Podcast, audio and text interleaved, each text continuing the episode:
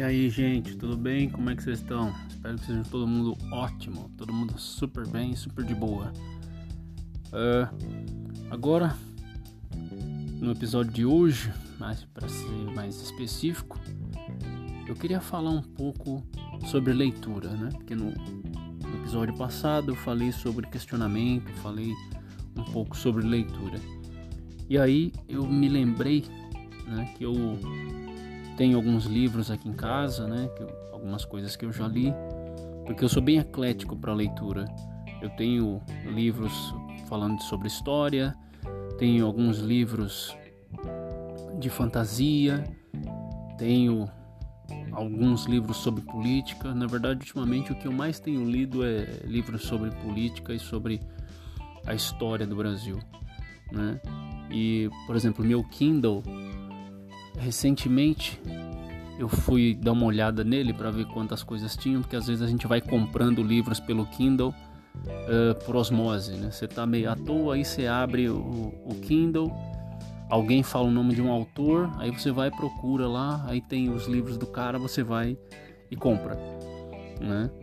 É por que, que eu falo do Kindle? Porque infelizmente, né, os livros físicos eles têm um custo maior, né? Você tem ali o custo do papel, você tem o custo do transporte e tudo mais. E no Kindle, esses livros acabam ficando relativamente mais baratos. É claro, lançamentos né, de última hora, o preço é o preço de capa e pronto. Mas passa um tempo, é, esses livros ficam metade do preço. Né? Para você ter uma ideia, já teve livros que eu comprei no Kindle da Amazon que custavam 50 reais e eu paguei 15, né? E já teve livro que eu olhei e pensei, ah, 20 reais, mas ainda tá caro, não vou comprar não. Aí ele voltou pro preço de capa, de 50 reais. E livros acadêmicos são o preço de capa e ponto final no Kindle. Mas por que, que eu tô falando do Kindle? Porque assim, eu achei uma ferramenta muito interessante. Muito interessante pelo seguinte, eu o tempo que eu tenho para ler, geralmente, é no trem e no ônibus. E nem sempre dá para você ficar sentado no trem ou no ônibus. Né? Então você tem que ficar ali de pé, segurando o livro com uma mão só e segurando no, no trem para você não cair, ou então tendo que fazer aquele, aquele equilíbrio né, para você não cair, acaba sendo ruim. E no caso do Kindle, por exemplo, você tem o aplicativo Kindle que você lê os livros no seu celular e aí você controla o tamanho de letra, você controla a quantidade de exposição de, de letras na sua página, é, a margem se vai ser mais longa, se vai ser mais estreita. Né? Se você quer as páginas passando lateralmente, como se fosse um livro mesmo, ou se você quer a página contínua, que aí o livro vai parece um PDF gigantesco, né? Enquanto você rola a página para cima, né? dependendo do livro tem algum tipo de auxílio por voz também, né? Dependendo do, mas aí depende mais do livro né, que você pode colocar a Alexa para narrar para você o livro, né, e isso tudo no celular. E você tem também o dispositivo Kindle, que é relativamente barato. Que nele, por que, que eu gosto dele? Porque ele não tem, pelo menos esse modelo que eu tenho, que é o mais baratinho, paguei uns 290 reais, ele não tem luz, ele não tem retroiluminação. Então, lógico, não dá para você ler no escuro, mas essa retroiluminação não joga luz no seu olho. Então, cansa menos a sua vista e você consegue ler por mais tempo.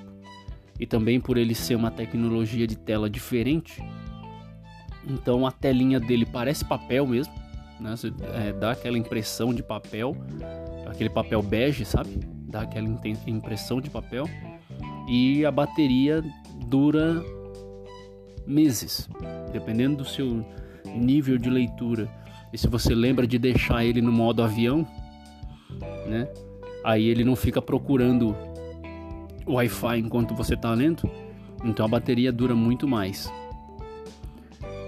Eu falo isso porque assim, como eu já devo ter comentado, eu tô com 57 livros no meu Kindle, né? Porque naquela acha a promoção, vai, clica, compra e, e pronto. E aí os mesmos livros que eu tenho no Kindle aparelho da Amazon, eu tenho no Kindle aplicativo da Amazon no meu celular. Então, por exemplo, eu fui para algum lugar, eu esqueci o Kindle em casa, por exemplo. Ou então o Kindle acabou a bateria. Se eu tiver bateria no celular, eu posso continuar a leitura de onde parou e eles se sincronizam e beleza. E aí você vai lendo, sabe? Eu achei assim uma, uma novidade muito interessante. É claro que eu também sou daqueles saudosistas que gostam de ter o livro, que gostam de ter o papel, que gostam de ter uma arte, né? Por exemplo, eu postei hoje no Instagram uma foto do Silmarillion, que é um livro do, do Tolkien, né? Que faz parte daquele canon do, do Senhor dos Anéis, o Hobbit também. E aí a, a minha amiga me emprestou o livro e é uma edição bem caprichada, a capa tem umas runas assim, sabe? Tem uma arte bem bonita. Aí tem os desenhos dos mapas, tem o desenho da floresta. Poxa, é, é legal, é legal para você ter em casa. Desde que todos na sua casa gostem de livros. Aí faz sentido. Mas, por exemplo, aqui em casa eu sou o que mais lê, eu sou o único que tem o hábito da leitura. Então, por exemplo, a minha esposa ter livros em casa, e isso não é uma crítica a ela nunca, né? Mas ter livros em casa para ela é só ter mais coisa para procurar local para guardar. Né? Então por isso que eu acabei optando por não comprar mais livros físicos e comprar só o Kindle, porque agora eu fico imaginando, eu tenho 57 livros no Kindle. Eu já li completos 27. E tô na metade de mais uns 2, 3. Mas agora você imagina, se eu tivesse em casa 57 livros. E olha que são livros desde aqueles de 120 páginas até aqueles de 500 e tal lá de páginas, não é? E eles são tudo ali no Kindle. Não ocupou nenhum giga do Kindle, por exemplo. E o mais importante, e interessante, eles estão vinculados à minha conta do Kindle. Então, se, sei lá, eu perder o meu celular, meu celular for danificado, os meus livros ainda estão ainda estão lá, ainda são meus. Uh, se o meu Kindle estragar, também. Os livros ainda são meus. Eu posso simplesmente comprar outro Kindle e continuar com os meus livros lá para reler quantas vezes eu quiser. É só uma coisa que eu acho assim meio estranha é que, por exemplo, não dá para eu emprestar, né? Não dá, a não ser que eu empreste o meu aparelho, ou a não ser que eu empreste a minha senha do Kindle para pessoa. Aí ela vai ter acesso aos meus livros, mas eu acho que nem, nem será possível ela baixar, por exemplo, no aparelho dela. Apesar de que só, só através da, da, da conta da Amazon é que você consegue entrar né, no, no Kindle propriamente dito. Né, mas é uma coisa bem interessante para você que gosta de ler, para você que, que quer ter conhecimento, mas não tem muito espaço, ou não tem muito dinheiro, às vezes vale a pena às vezes vale a pena, porque aí você fica atento ali, você pega algumas promoções e você consegue ter os seus livros. É claro, ler na tela é uma barreira para muita gente, né? Mas, por exemplo, tem gente que gosta de, de ler e, e marcando as citações e selecionando coisas que ela achou interessante que pode buscar depois. No Kindle também dá para você fazer isso. Né? Você pode marcar a página literalmente, né? Você pode clicar no botãozinho de marcar aquela página inteira e aí aquela página fica marcada para você no seu livro, ou você pode literalmente selecionar só o trecho que você gostou e fazer algum comentário, inclusive, fazer alguma nota em cima daquele trecho do livro que você é, marcou.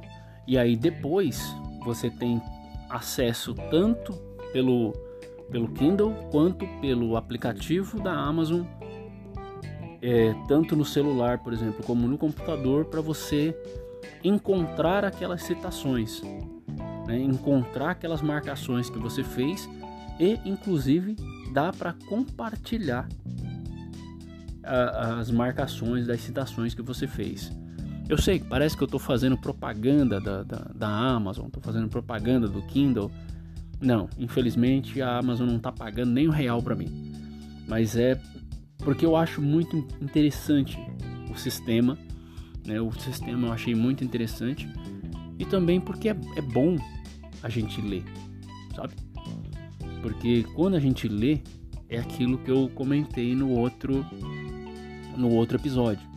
Quando a gente lê, o nosso cérebro fica mais afiado, o nosso português fica melhor, a gente escreve melhor, uh, sabe? A gente fica, como posso dizer?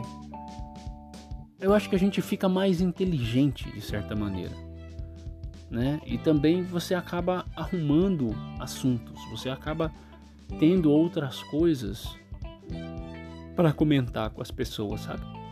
Eu acho bem interessante, eu acho uma coisa bem bacana. E sabe o que é melhor? Eu não. O hábito da leitura, hoje eu tô com 36 para 37 anos. E o hábito da leitura eu fui ter muito tarde. Eu fui pegar o hábito da leitura, acho que eu já tinha quase 18 anos já. Né? O primeiro livro que eu li foi um livro que eu comprei numa banca de jornal chamado Memória de um Sargento de Milícias. Mas aí era aquela edição bem vagabundinha, sabe? bem fuleira, a letra bem pequenininha, a diagramação do livro horrorosa. E o português, inclusive, não era atualizado. Então você imagina, o primeiro livro que eu peguei para ler era um livro de português antigo, com a letra pequena, com a diagramação ruim. Mas depois daquele livro, eu não sei. Eu meio que me desafiei a ler aquele livro inteiro. Aí eu consegui, lógico, demorei pra caramba. Mas aí eu consegui.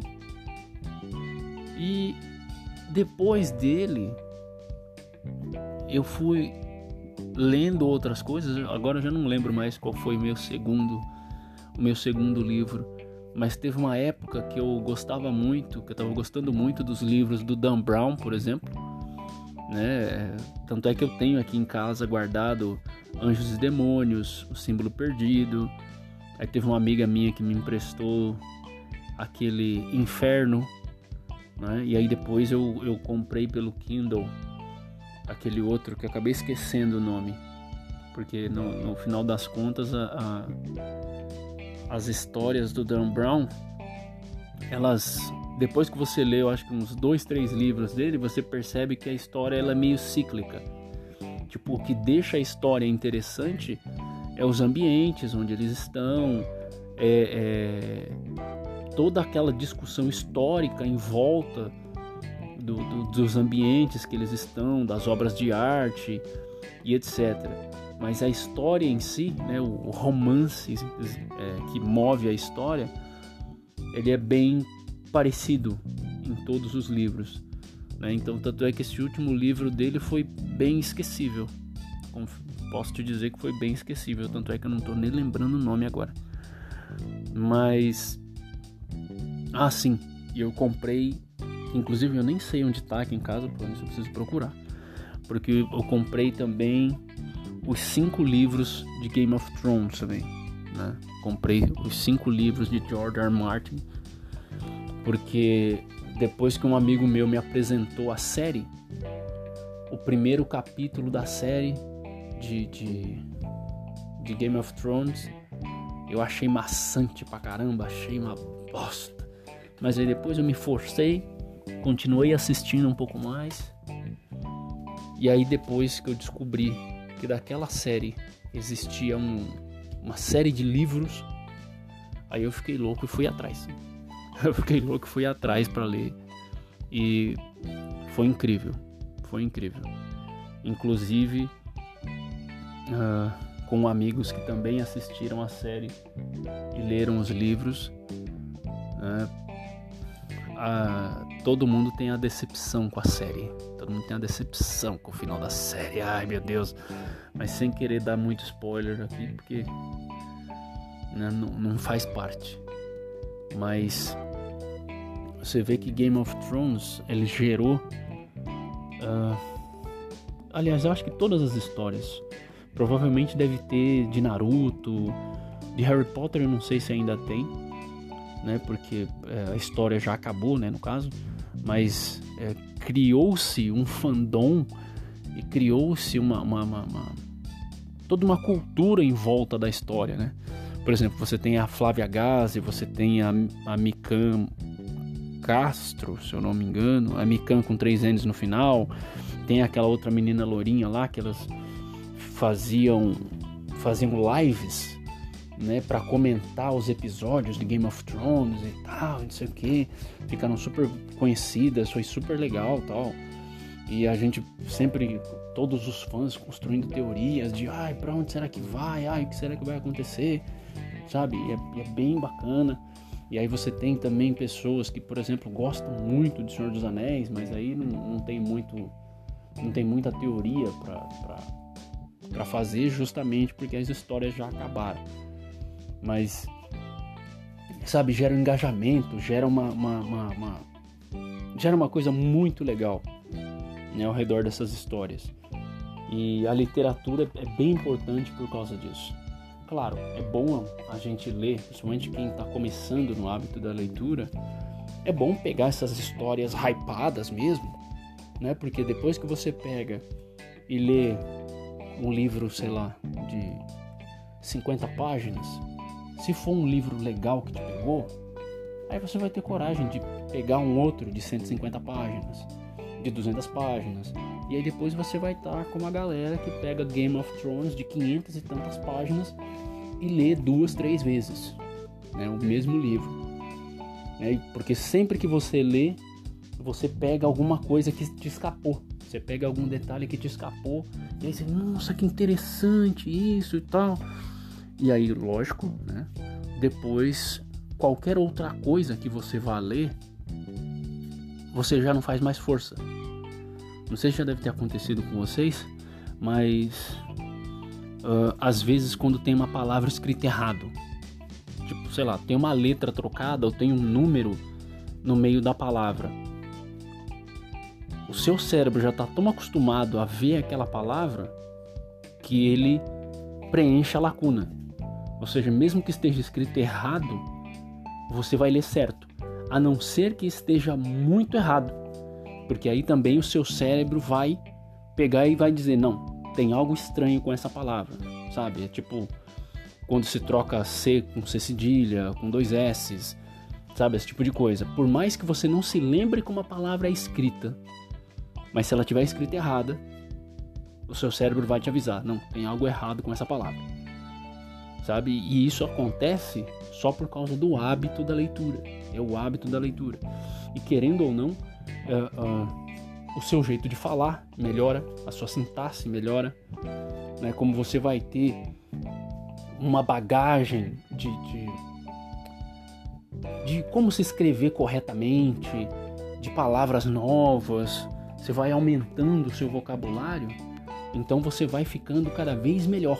Né? Você vai falando cada vez melhor, você vai ouvindo cada vez melhor, você vai entendendo cada vez melhor com cada vez mais facilidade. E aí, bom, você chega àquela época de, de igual, por exemplo, pessoas que vão para a faculdade, vocês já devem ter tido esses amigos, vocês que foram para a faculdade, ou mesmo vocês que estão na escola. Você tem aquele amigo que ele vai para a escola, ele pega o caderno, começa a desenhar, ou então ele simplesmente senta lá e olha pro professor. E aí você fica se perguntando, ué, ele não vai copiar não? Eu falo, não, não precisa. Chega na prova, ele tira 9, 9,5. Mas por quê? Porque o cérebro dele já tá tão rápido que basta ele pegar a informação, pegar fragmentos da informação e passar o olho em alguma coisa e aí ele já consegue interpretar. Né? Tem gente que acha a resposta na pergunta. Né? Você está fazendo uma prova e de repente a construção da pergunta já te joga na resposta. Mas isso é o que? Isso é treino, isso é prática. E para treinar o seu cérebro, nada melhor do que uma boa leitura. E o Kindle, para quem está com pouca grana, e isso eu estou falando do Kindle, estou falando do aplicativo do Kindle, né? Porque se você está me ouvindo, provavelmente você tem um celular, né? Então é uma coisa interessante, é uma coisa bacana, né? Que dá para você comprar os livros.